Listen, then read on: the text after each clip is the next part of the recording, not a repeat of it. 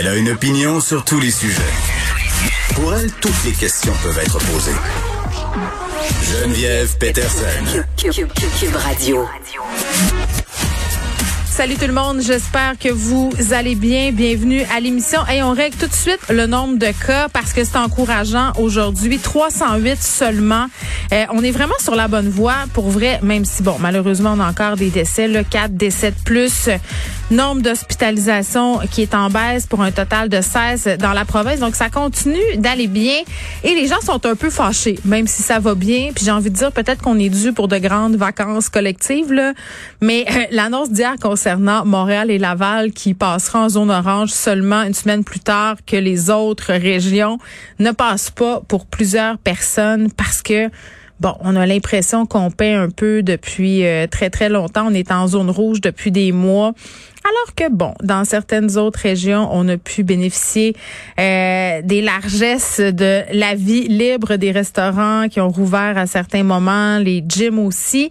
Euh, puis moi, je, disais là pendant ces moments-là, moi J'étais assez contente de faire des sacrifices pour les régions du Québec parce que je trouvais que les régions s'étaient assez sacrifiées pour nous pendant la première vague, rappelez-vous on a eu quand même plus de cas qu'eux et, ils ont dû se soumettre aux mêmes mesures sanitaires et ça pendant de longues semaines. Mais j'avoue que là, cette décision d'attendre une semaine de plus, je comprends qu'on veut être prudent du côté de la santé publique, qu'on a des chiffres qui sont encourageants depuis peu.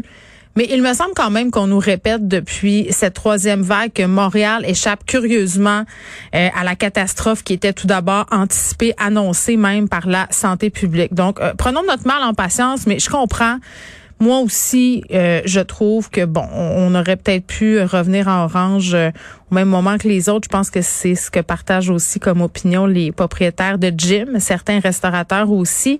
Puis petit aparté euh, sur les gyms, j'en reparlerai dans quelques instants avec Nicole Gibault la santé publique qui associe le gym de Dan Marino à Québec là, à quasiment 700 cas de COVID, euh, méga fitness gym. Puis vraiment, on va se demander ça pourrait être quoi les conséquences légales pour ce proprio-là d'Anne Marino qui, depuis une couple de jours, fait la tournée des Grands-Ducs dans les médias, mais pas tant parce que je pense qu'il donne des entrevues à ses propres conditions. Euh, mais ne semble pas faire preuve d'aucun repentir. Moi, je, parlais de ça avec Benoît Dutrisac ce matin. Je disais, tu sais, je, quand il se passe des choses comme ça, peut-être que sur le coup, tu as des positions qui sont X. Euh, Monsieur Marino a cru, euh, Maxime Bernier adhérait peut-être à certaines théories qui minimisaient, si on veut, les impacts, puis même l'existence même de la COVID-19 voyant tout ce qui s'est passé, voyant les conséquences euh, de la maladie dans son gym, il y a eu possiblement des décès qui sont liés à l'éclosion du méga fitness gym. Je me disais, il va peut-être avoir réfléchi, il va peut-être être repentant, il va peut-être dire, ben je m'excuse, je me suis trompé, mes excuses aux familles des gens qui ont été atteints par cette maladie-là. Ben pas du tout. Il est pas du tout là et au contraire, euh, même s'il avoue qu'il a peut-être fait preuve de laxisme à certains moments dans l'application des mesures sanitaires, mais ça un peu sur le dos de ses clients.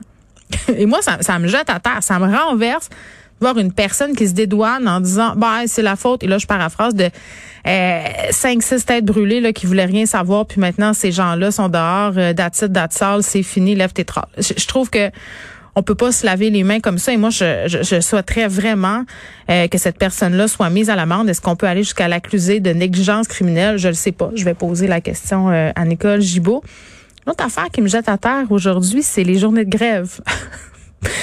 les enfants, euh, bon, de la région de Montréal, puis un peu partout, euh, sont en grève. C'est la grève du personnel de soutien. C'est deux jours. Lundi, euh, il y avait la journée fériée. La semaine passée, une pédago, une journée de grève encore. à un moment donné, ça commence à s'accumuler les absences. Puis là, comme mère, là, je suis même plus au système D, là, je suis au système Z. je, sais plus quoi faire pour m'organiser. Moi, je travaille pas chez nous. J'ai des enfants quand même en bas âge. Mon fils est en maternelle, il y a six ans. Je peux pas m'en venir ici puis dire regarde-toi tout seul, voici des pizzas pochettes. Là, c'est pas ça qui se passe du tout. Puis bien que je sois super solidaire avec la question du personnel de soutien, là, je pense que ce sont des grands oubliés en général dans le système d'éducation. Mais pendant la pandémie, on a beaucoup parlé des profs On a très peu parlé des gens qui travaillent au service de garde, des gens qui sur la maintenance dans les écoles, euh, les assistantes à la direction, les assistants, les orthopédagogues, tout, le monde qui fait que l'école se tient là, on, les met de côté. Donc je, de tout cœur avec eux dans leurs revendications, mais je ne trouve pas que faire la grève en ce moment c'est la chose à faire. Il n'y a pas grand monde dans la population qui est d'accord avec ces mesures de pression-là. En ce moment, elles paraissent mal, puis c'est dommage parce que leurs revendications sont légitimes. Puis en même temps, vous le savez, parlais avec Martin Geoffroy vendredi passé, puis je le questionnais sur la grève notamment des cégeps, puis il me disait ouais mais Jen, qu'est-ce que tu veux qu'on fasse? T'sais, Peu importe ce qu'on dit, rien qui se passe, puis dès qu'on fait la grève, le gouvernement bouge. Donc on va souhaiter qu'il bouge vite parce que moi, je suis un peu tannée de me trouver des gardiens. Il n'y en a pas beaucoup par les temps qui courent.